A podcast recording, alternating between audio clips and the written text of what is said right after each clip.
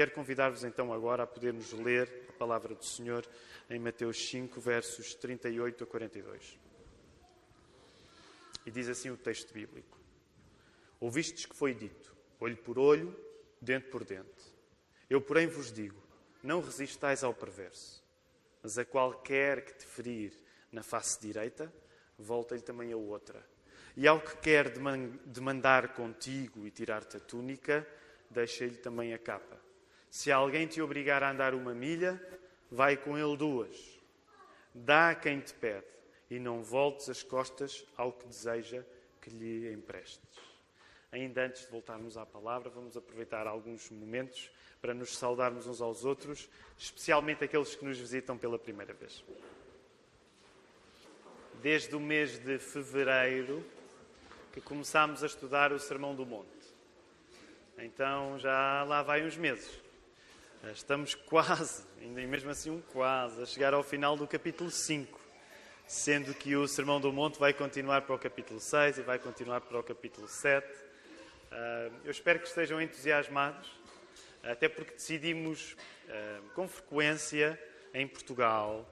As igrejas chegam ao mês de agosto e interrompem as séries de mensagens, se estiverem numa série de mensagens. Nós achamos, não vamos interromper, vamos continuar.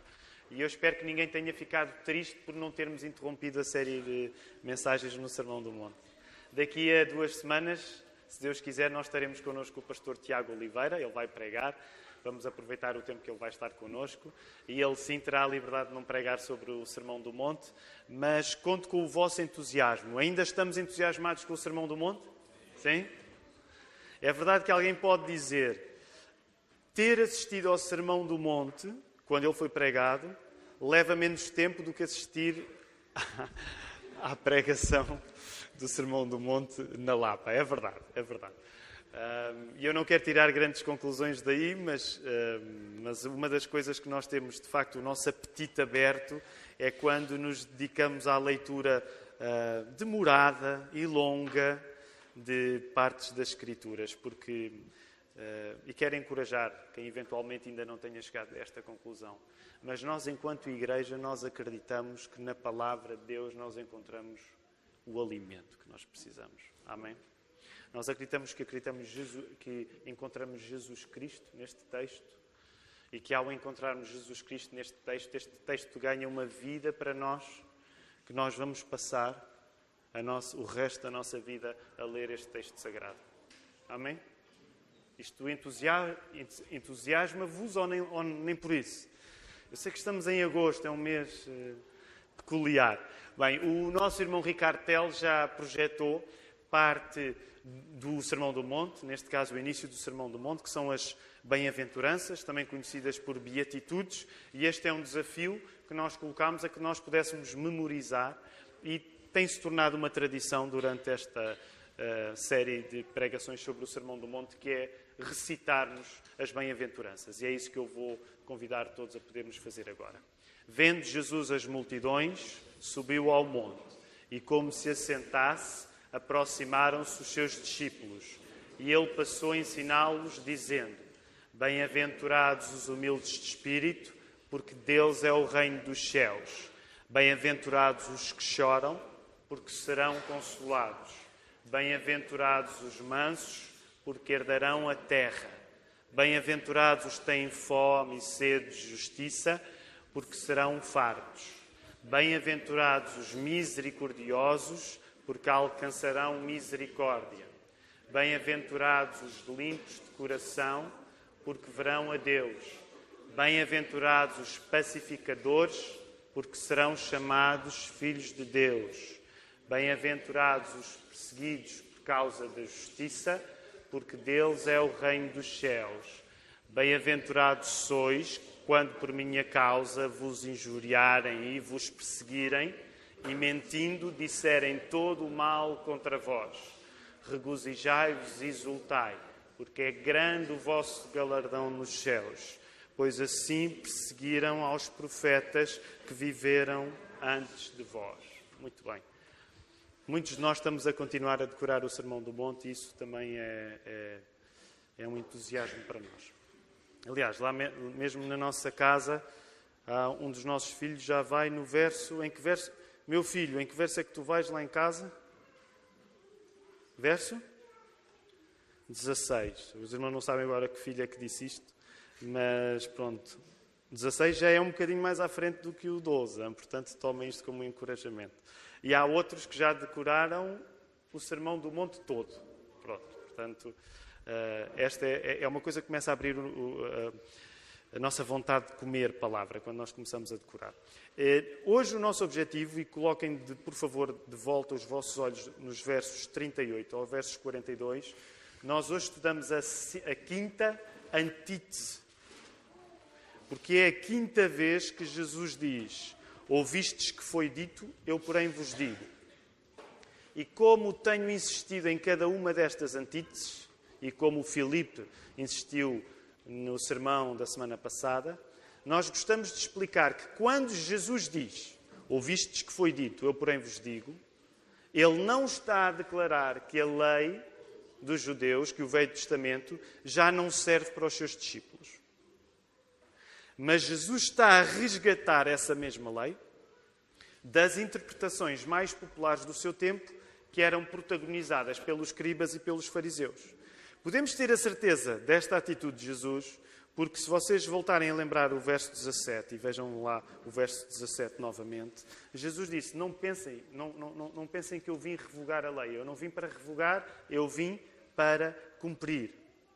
Podemos ter a certeza que Jesus não está a deitar a lei, o Velho Testamento, fora, mas Jesus está a ser o cumprimento de tudo aquilo que o Velho Testamento tinha prometido e apontado. Para compreendermos melhor o que Jesus está a ensinar aos seus discípulos nos versos que acabamos de ler hoje, do verso 38 ao verso 42, um, e está a ensinar aos seus discípulos, mas não só aos seus discípulos, porque não são exclusivamente os discípulos de Jesus que estão a ouvir o Sermão do Monte, mas para nós compreendermos um pouco melhor isto que Jesus está a ensinar, eu gostaria de dividir este assunto, destes versos, em três pontos diferentes. E vou partilhar convosco os três pontos diferentes para tentarmos compreender melhor o que é que Jesus está a dizer entre o verso 38 e o verso 42. Em primeiro lugar, primeiro ponto, aquilo que é razoável para Deus, Jesus ensina com radicalidade. Este é o primeiro ponto. Aquilo que é razoável para Deus, Jesus ensina com radicalidade. Em segundo lugar, o princípio da não resistência física, que nós encontramos neste texto, é mais acerca de como Jesus implementa o seu reino do que acerca de como os homens devem reinar. Vou voltar a repetir. O princípio da não resistência física, que nós encontramos nestes versos, é mais acerca de como Jesus quer implementar o seu reino e não tanto acerca de como os homens devem reinar. Em terceiro e último lugar, terceiro ponto, só Jesus tem o poder de tornar a pior ofensa na melhor coisa que nos pode acontecer. Só Jesus tem o poder de tornar a pior ofensa na melhor coisa que nos pode acontecer. Quando eu estava a preparar este sermão nestes três pontos, eu apercebi-me que não ia conseguir fugir à regra dos últimos tempos e que ia ser um sermão longo. Então resolvi limitar, ainda por cima estamos em agosto, então vou ficar só no primeiro ponto. Então é provável que cada ponto dê um sermão. Mas eu espero que vocês fiquem contentes com isso, porque eu vou tentar abreviar o sermão de hoje. Então vou ficar só no primeiro ponto. Mas quando estava a escrevê-lo, ele está escrito em três, nestas três secções, mas eu acho que ele ia ficar um pouco grande. Agora, também ao dizer isto, eh, aproveito para dar uma mensagem pastoral ao setor de som e multimédia, porque eles também gostam de tornar a minha dor maior, porque quando colocam um sermão na internet da última vez, Tiago Ferreira, eu não sei se foste tu o culpado, mas até a oração lida meteram lá. Que é para eu, quando chego à internet, ficar eh, espantado com o tempo que o sermão levou. E era uma hora e sete minutos. Mas, mas, meus irmãos do som e da multimédia, isso é batota, assim, ok? Vocês só podem começar a pôr o sermão a partir do momento em que eu estou a ler o texto bíblico. Mas pronto, vocês já perceberam os, os recados indiretos que nesta igreja se lança quando a pessoa quer dizer para o, para o pastor pregar menos. Então, mete-se a oração, mete-se as pessoas que vieram cá por quem oramos especialmente, mete-se tudo, que é para o pastor chegar lá e pensar, ai, ora, preguei uma hora e tal, e sentir-se triste. É assim que nós nos amamos uns aos outros aqui na igreja. Mas hoje vamos ficar apenas no primeiro ponto, o que significa que há muito que a leitura destes versos pode excitar em nós, que eu nem sequer vou tentar acudir. Portanto, eu gostaria mesmo que vocês guardassem alguma paciência e algum interesse, porque este é daqueles textos na Bíblia que nós lemos e, e, e, fica tanta coisa a rolar na nossa cabeça, e eu hoje só me vou cingir a um ponto. Portanto, eh, não tenham uma sede tão grande de que o sermão de hoje possa ir eh, bater nos pontos que para vocês são mais chamativos. Isso provavelmente será para sermões seguintes, para os dois próximos sermões. Por isso, o meu pedido é: mantenham a vossa atenção e interesse, desperto agora, para aquilo que vamos falar agora, mas mantenham depois a vossa atenção e interesse para os próprios sermões, para os próximos sermões, para que tudo aquilo que está a ser cutucado dentro de vós, então possa eventualmente obter uma resposta, não hoje, mas nos próximos domingos. Então vamos ao primeiro ponto. Ainda se lembram do primeiro ponto? Eu vi que o Joel tomou nota. Portanto, alguém tomou nota. Qual é o primeiro ponto? Joel, não digas tu, diz outra pessoa. Quem é que tomou nota? O primeiro ponto, que é o que nos vamos dedicar hoje?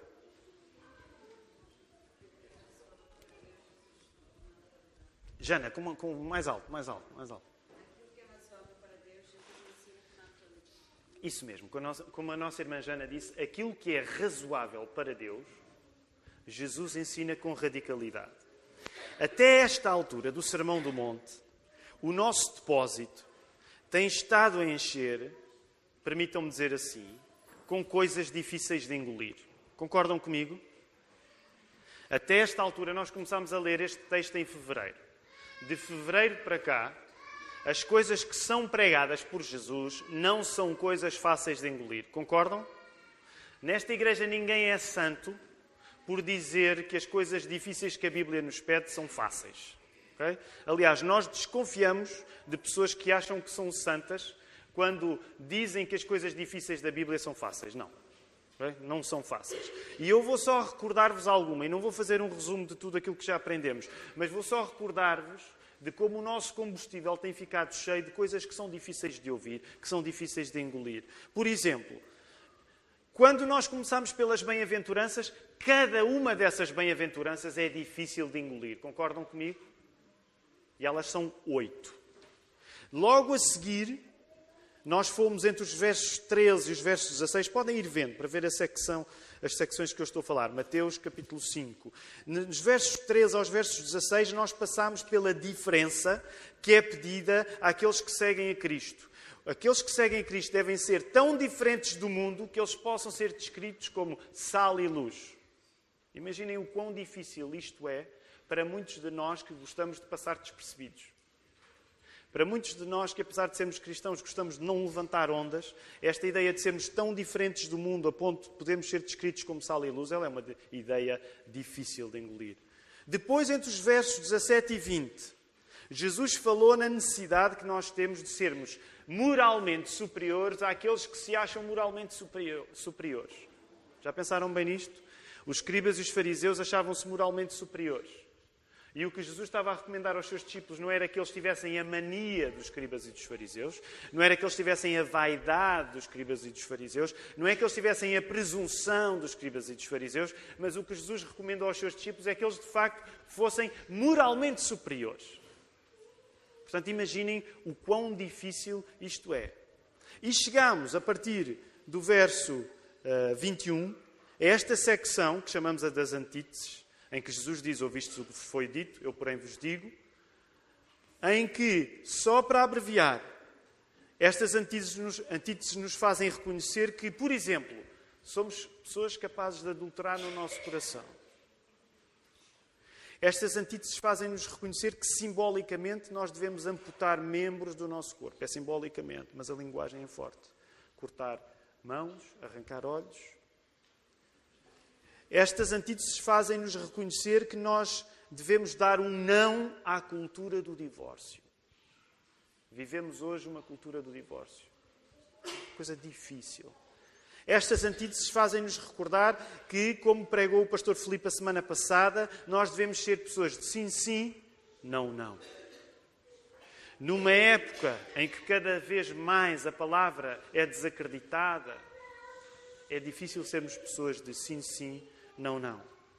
Depois de tudo isto, de nós já temos o nosso depósito cheio de coisas que Jesus nos pede, que são difíceis de engolir, nós barramos hoje num dos textos mais célebres de toda a Bíblia, por pedir-nos coisas que, nova e francamente, nos parecem impossíveis de cumprir. Concordam comigo? Este é provavelmente dos textos que até pessoas não cristãs já ouviram falar e que, quando geralmente falam dele, falam dele para tomá-lo não como inspirador, mas geralmente, quando pessoas não cristãs falam deste texto que nós acabamos de ler, é para fazer uma crítica de que o cristianismo é uma religião impraticável. Concordam comigo? E vamos voltar a ler.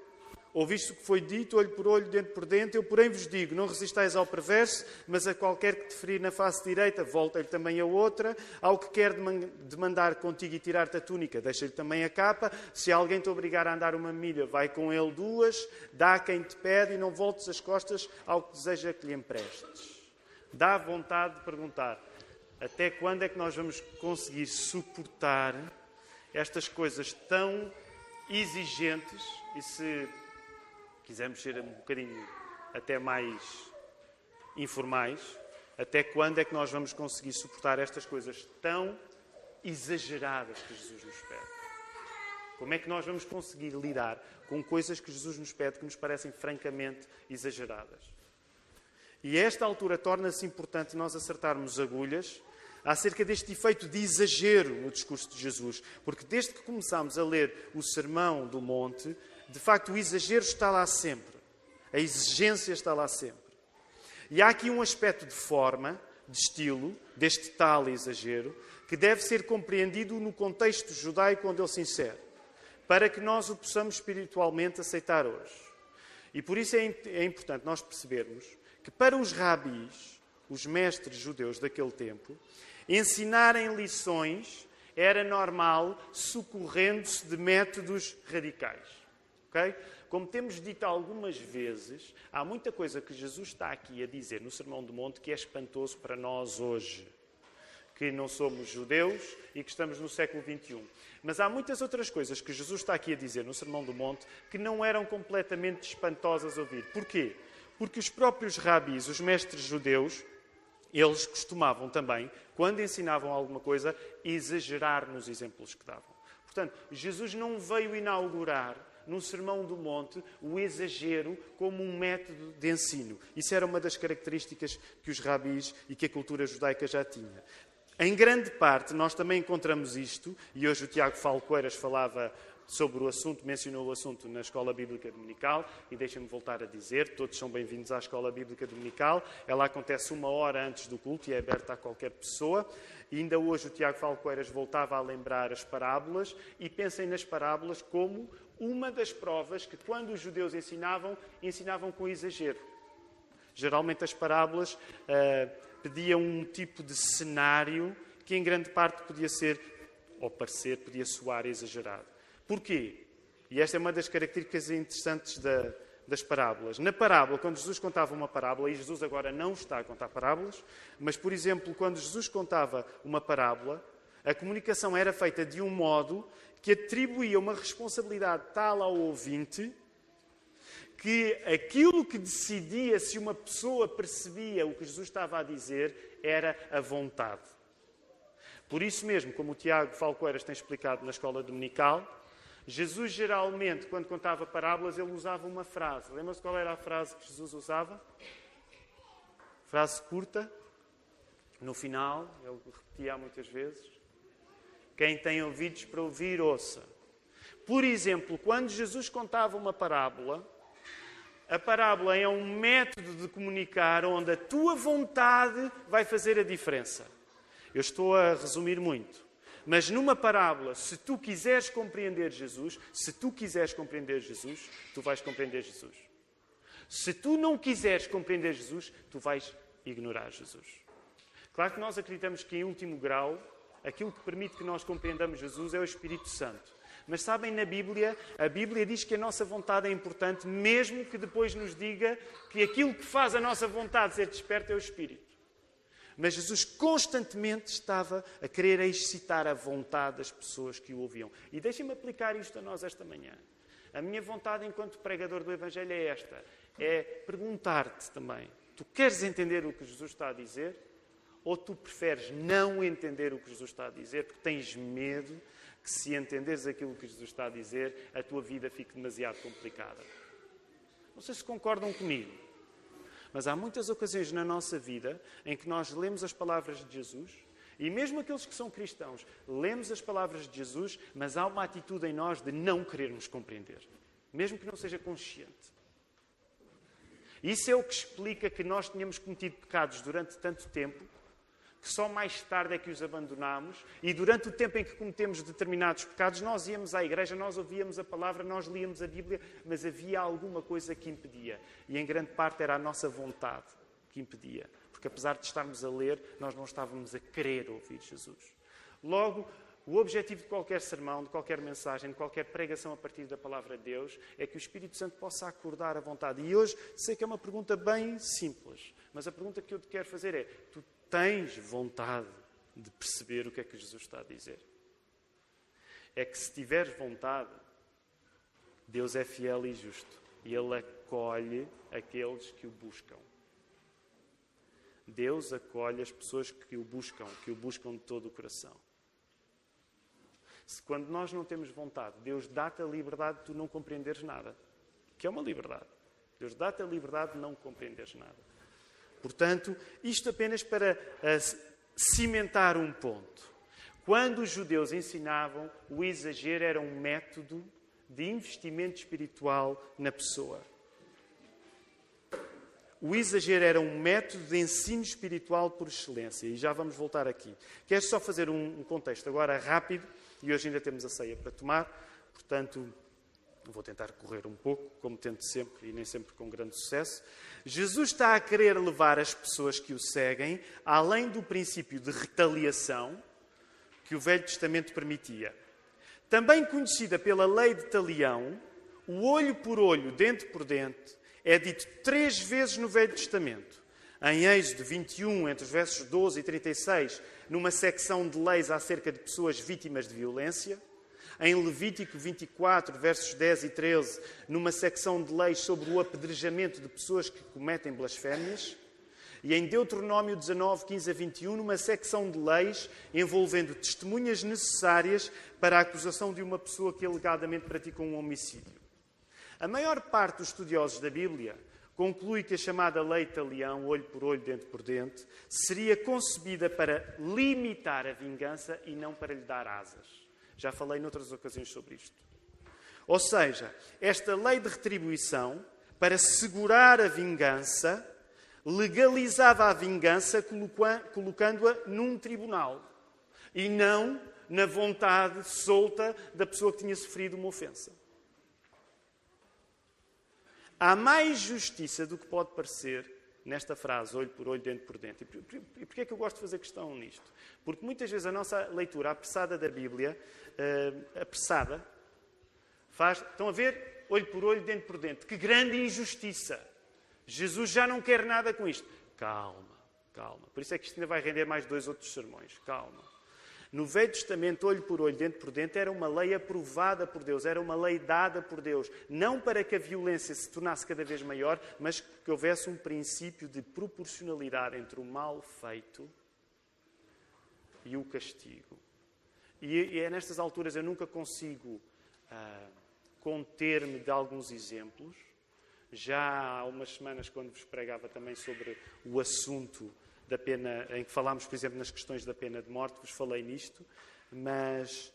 E não estou com isto a, a tratar da questão da pena de morte, nós vamos voltar a falar nela por causa deste texto, não é hoje no sermão, mas deixem-me dizer-vos uma coisa. Esta semana ouvi uma notícia de um casal na Alemanha uh, que abusava o seu próprio filho e que o teria vendido na internet na chamada Dark Web.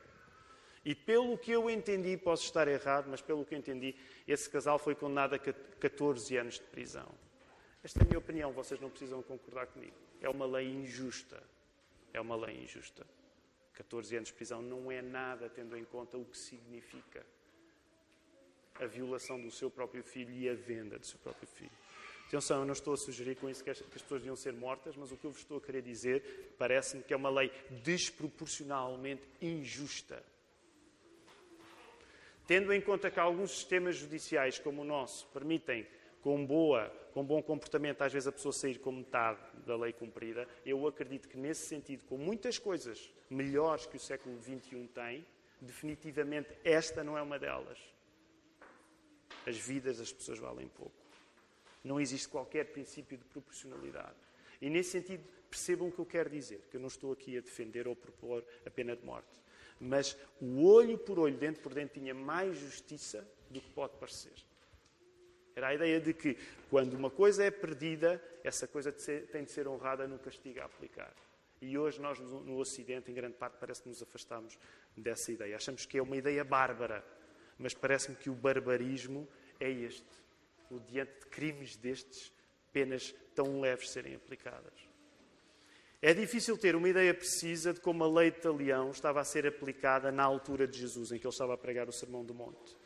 O Targumim era um compêndio de traduções, paráfrases e comentários em aramaico da Bíblia hebraica, escritas e compiladas em Israel e na Babilónia da época do Segundo Templo até o início da Idade Média, que era utilizado para facilitar o entendimento aos judeus que não falavam o hebraico como língua mãe, e sim o aramaico. Portanto, o Targumim era um, era uma espécie de resumo das coisas mais importantes da Bíblia hebraica traduzidas em aramaico, porque a maior parte dos judeus já não falava o hebraico, mas falava o aramaico. Então, e o Targumim é da altura do segundo templo. Isto quer dizer o quê? Porque eu disse, dei agora, despejei muita informação. Segundo templo, qual é a altura do segundo templo? Nós estudámos isso há uns anos, há dois anos. Qual é o segundo templo? É o templo de Salomão? É o templo de Salomão? Ah lá, é agosto, mas acordem. É o templo de Salomão, o segundo templo. É, esse é qual? Boas, espetacular. Ok, qual é o segundo templo? É o templo de Esdras, do tempo de Esdras e de Neemias, ok? Sobretudo Neemias, porque Esdras ia mais para os muros e Neemias ia, ia para o templo, ok? Não, ou era ao contrário, agora era ao contrário. É. Esdras ia para o templo e Neemias é que ia para os muros. Desculpem, foi há dois anos este estudo, já não está completamente lembrado. Então, nesse tempo, nesse tempo, acredita-se, já se encontra no Targumim a questão dos castigos a ser expressa não fisicamente, não olho por olho, dente por dente, mas já através de compensações económicas. O que é que isto quer dizer? Quer dizer que desde o Velho Testamento, desde a altura de Moisés, em que o olho por olho, dente por dente, tinha aparecido como lei divina, até ao tempo de Jesus, já tinha havido uma evolução na aplicação da lei, sendo que se eu eventualmente, vamos usar o exemplo mais, mais uh, direto, se eu cegasse o Ricardo Teles, eh, não, já, já não era necessário o Ricardo Teles vir tirar-me um olho a mim, mas o dinheiro já entrava na questão. Crê-se que provavelmente a única coisa que continuava a ser aplicada fisicamente seria provavelmente se alguém matasse alguém e aí assim a pena de morte se aplicariam. Lembram que, por exemplo, há umas semanas, quando vos falei do adultério, disse-vos que já seria improvável que o adultério fosse castigado com a pena de morte. Lembram-se disso? Portanto, quer dizer que desde o Velho Testamento até ao tempo de Jesus, tendo em conta que isso envolve muitos, algumas centenas de anos, a própria aplicação da lei tinha-se tornado mais moderada. Como já temos visto em sermões anteriores, os rabis, os mestres judeus, acolhiam o princípio da proporcionalidade entre aquilo que se faz e as consequências que daí saem. Mas quando ensinavam esse princípio de proporcionalidade, quer em termos de uma coisa má que merece o castigo, quer em termos de uma coisa boa que merece uma recompensa, os rabis aplicavam esse princípio de proporcionalidade com generosidade, dando exemplos que iam além daquilo que poderia parecer razoável. Novamente, a pedagogia judaica era muito criativa na hora de dizer como é que um princípio se aplicava em procedimentos específicos. Ou seja, era sólido para os mestres judeus que deveria haver uma equiparação entre o crime praticado e o castigo a aplicar, mas era flexível como isso se ia exemplificar. Ok? Portanto, era sólido o valor das coisas, mas quando esse valor, quando esse princípio era explicado, então havia muita flexibilidade para explicar o princípio. O que nos leva aonde? Nos leva a Jesus. Coloquemos Jesus em cena. Jesus quer agora ensinar um princípio de não retaliação. Como é que ele o vai fazer? com exemplos que desafiam as nossas medidas normais. Como é que não devemos resistir ao mal que nos é feito?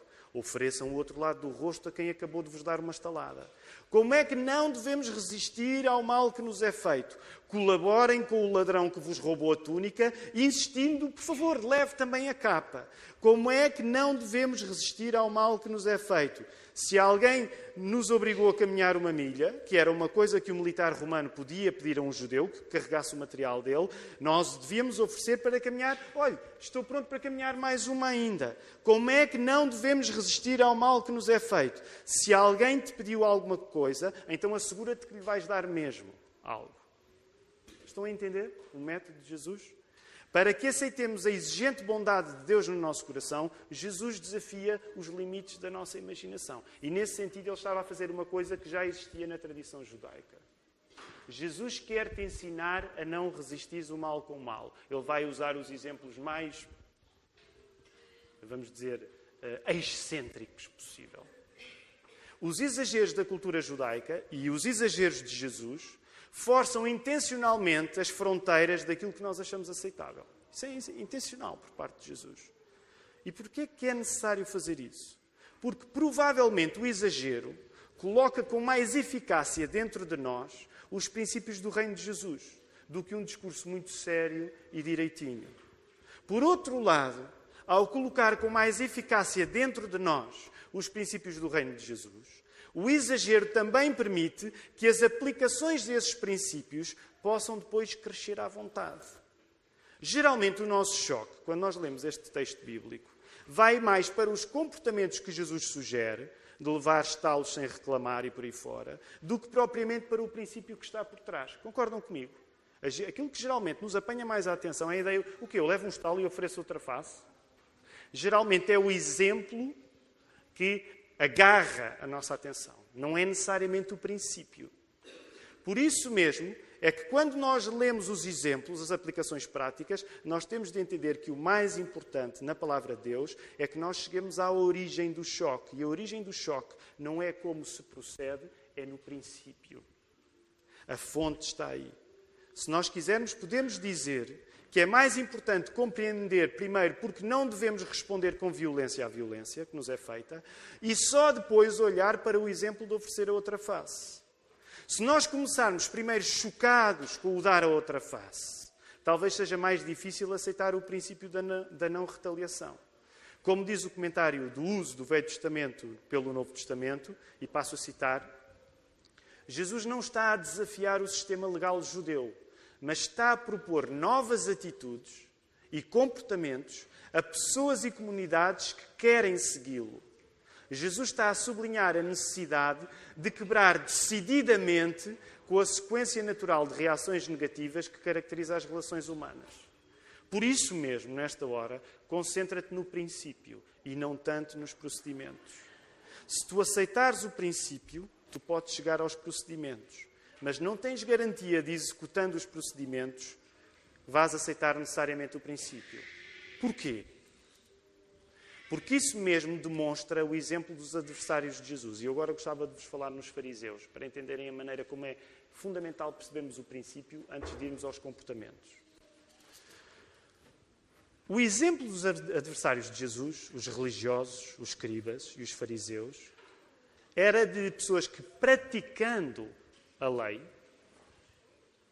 portanto, executando os procedimentos da lei, não aceitava o princípio da lei no seu coração. Concordam comigo? Esta hora já deu para entender isso, certo?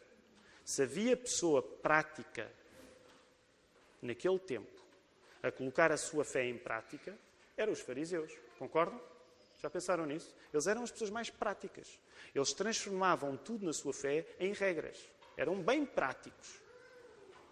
Só que na maneira como os fariseus transformavam tudo em práticas, em comportamentos, eles estão a esquecer o princípio. E o que Jesus quer é que aqueles profissionais da prática, e permitam-me uma parte, por isso mesmo, às vezes é cuidado, é preciso ter cuidado com a maneira como nós, às vezes, resumimos o cristianismo à prática. Cuidado. Os especialistas na prática eram os fariseus, que tinham uma reputação tão grande de comportamento que estavam sempre a demonstrar aos outros o quão eles conseguiam pôr na prática aquilo em que acreditavam. É óbvio que o cristianismo envolve uma, uma prática, mas cuidado. Jesus estava a explicar àquelas pessoas, àqueles religiosos em, em particular, que tu podes estar tão ansioso para ser prático que esqueces o princípio. Então tu ficas profissional em fazer coisas extraordinárias, mas o princípio que te levava às coisas extraordinárias, tu já o esqueceste no coração. Eu dou sempre este exemplo porque é um dos exemplos que mais cativou a minha imaginação quando estudo a Bíblia, não é?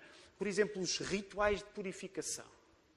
É? Os rituais de purificação, as lavagens dos judeus. Claro que nós também podemos compreender a pertinência destes rituais de purificação, tendo em conta que aquilo é uma, que a terra onde eles habitavam era cheia de terra, as pessoas precisavam. Eu não sei se vocês já fizeram campismo na vida, não é?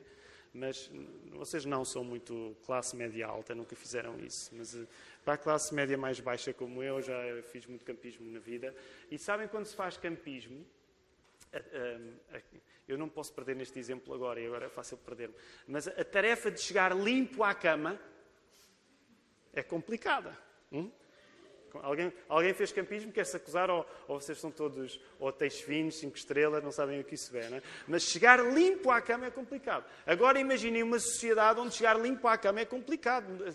A areia está em todo o lado. Então, reparem, havia rituais de purificação, eram leis de Deus, que os fariseus e os escribas exageravam para mostrar que eles sim eram pessoas de prática. Não, sou, não somos como os outros, que é só teoria e não praticam. Então, por exemplo, quando lavavam as mãos, iam ao mercado, tinham de se lavar. Eles sabiam lá em quem é que tinham tocado sem querer. Podiam ser pessoas que eram vistas como não puras, podia ser estrangeiro, não, não podiam tocar num estrangeiro, podiam tocar numa coisa qualquer, uma pessoa, uma, imaginem uma mulher no período menstrual que tinha de ter muitos cuidados, eles tinham sempre de se lavar quando chegavam em casa. Então, há alguns deles, ao lavar-se, lavavam-se até aqui, e depois, para secar as mãos, eu já dei este exemplo muitas vezes, mas eles levantavam as mãos assim para que a mão, para que a água secasse mesmo e não pudesse haver o risco de, ao não ter secado, a água que tinha servido para a limpeza voltasse para as mãos deles. Este, é, este era o nível de exigência e de perícia destas pessoas. Para que ninguém os acusasse que eles não colocavam em prática a importância de estar limpo porque estar limpo era fundamental. Agora, voltem a esta questão dos princípios e dos procedimentos, e eu não quero ser muito abstrato nisto. Ser bom em comportamentos, por extraordinários que sejam esses comportamentos, sem que isso signifique um coração mudado pelo princípio desses procedimentos, é o negócio dos fariseus e não de Jesus. Percebes o que eu te estou a querer dizer? Nenhum cristão se deve evidenciar pelos seus comportamentos, tendo nos seus comportamentos a base da sua fé. Repara o que eu te estou a dizer. Tendo nos seus comportamentos a base da sua fé. Claro que nós somos chamados a evidenciar-nos pelos comportamentos, sendo os comportamentos a consequência da nossa fé. Mas ninguém é aceito diante de Deus pelo seu comportamento. Porque todos nós, diante de Deus, por mais bem comportados que sejamos, acreditem, continuamos a ser mal comportados porque Jesus via aquilo que os escribas e fariseus gostavam de esconder. Deus vê aquilo que os escribas e os fariseus gostavam de esconder, que é o teu coração. E aí tu podes lavar-te as vezes que quiseres, mas aí Deus vê o teu coração. Jesus não quer, agora repare o que é que isto quer dizer, vou tentar terminar este sermão. Jesus não quer que tomemos o apanhar uma segunda chapada, um segundo estalo, ou uma segunda estalada. Como é que se, uma segunda bufetada. No Brasil, como é que se diria? Uma bufetada, uma estalada? Diz estalada? Estalada, sim. Estalo? Não? Não? Ficam a saber. Se alguém vos quiser dar um estalo, não é uma coisa boa. É para aqueles que chegaram agora a Portugal. Porque é isto: uma chapada, uma bufetada, uma estalada. Jesus não quer que nós tomemos o apanhar uma segunda estalada, o dar mais a quem nos rouba, ou a colaboração com os que nos exploram, como novas regras que devem substituir as antigas. Percebem o que eu estou a dizer? Jesus não quer que o oferecer a outra face seja uma nova regra que substitui as antigas. Porque isso seria substituir um legalismo por outro legalismo. Imaginem, se alguém vos atacar e vocês uh, lembrando-se destas palavras, fizerem uma interpretação descuidada, vocês têm de ir a correr à pessoa olha, desculpe, por favor, dê, dê, deu só uma e eu sou cristão, eu preciso de levar a segunda. Percebem? Seria um legalismo. Estariam a ser tão legalistas como os fariseus. Não é esse o plano de Deus para a vossa vida. Agora também deixem-me deixar claro.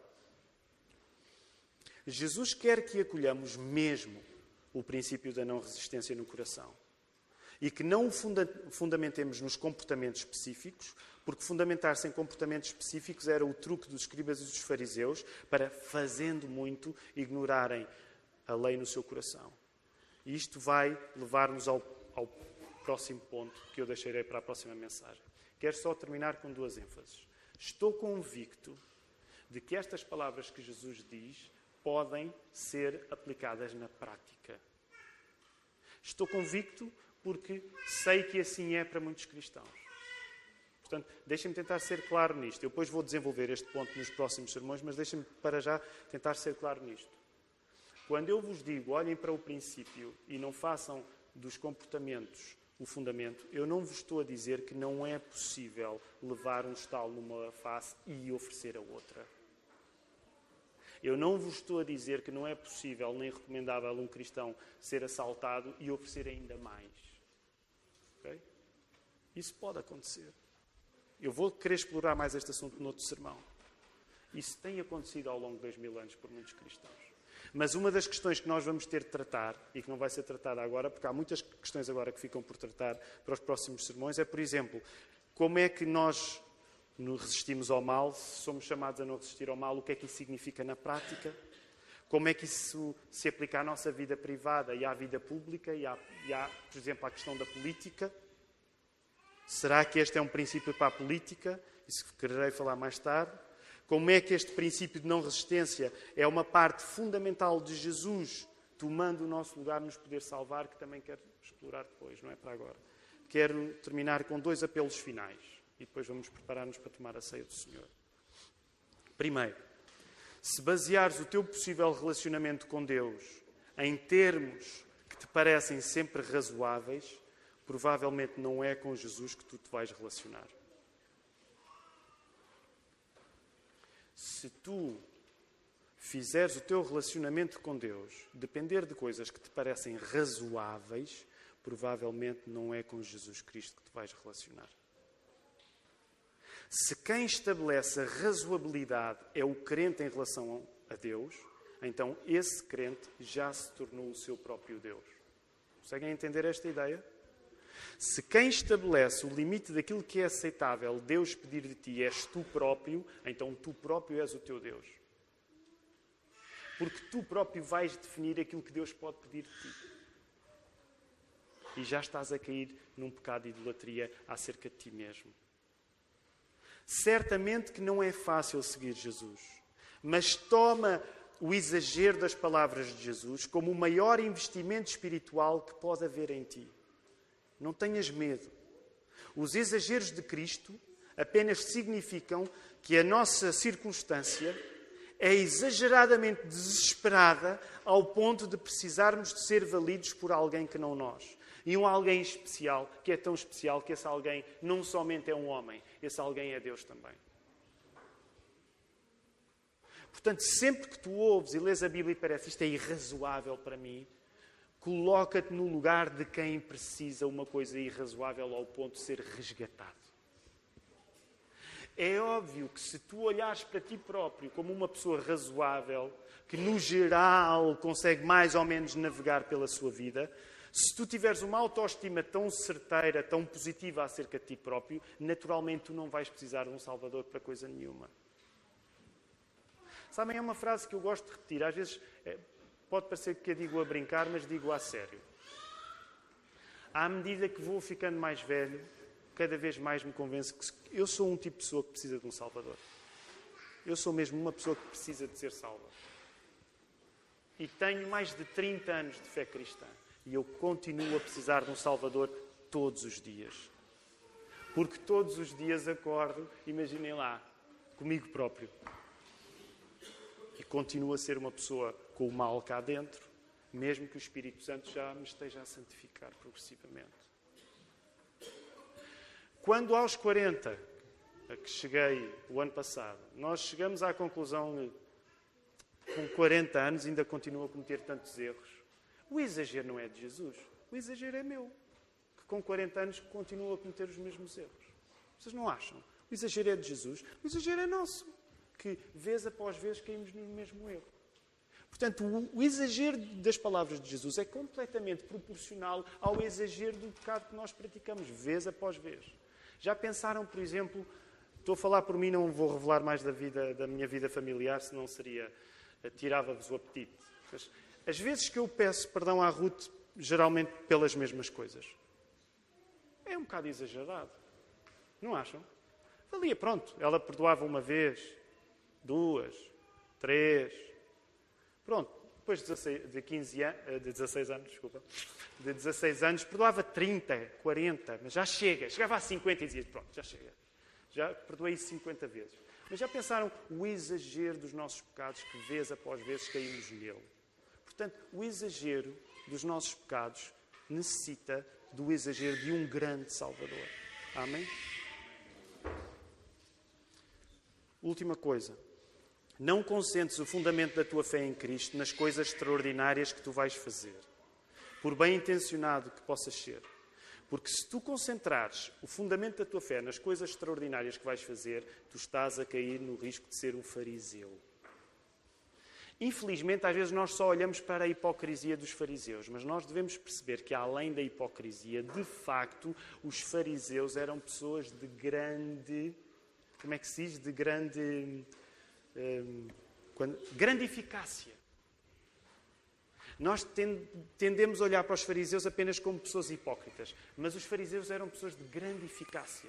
E nós não podemos esquecer que os fariseus eram pessoas de grande eficácia. Portanto, quando tu olhas para o teu bom comportamento, quando Deus te dá a graça de fazer alguma coisa certa, cuidado. Não concentres o fundamental da tua fé na coisa certa que fizeste, porque senão o risco de tornares fariseu é muito grande. O que está em causa não és tu, por seres capaz de oferecer a outra face. O que está em causa é quem pode tornar isso possível: Cristo e o seu poder. É possível ser fariseu imitando a não resistência de Jesus, sem que isso signifique que Jesus está no teu coração. E o foco final deste sermão é teres o Espírito Santo no teu coração, teres o princípio no teu coração, garantindo que Jesus reina em ti. Que o Senhor nos ajude.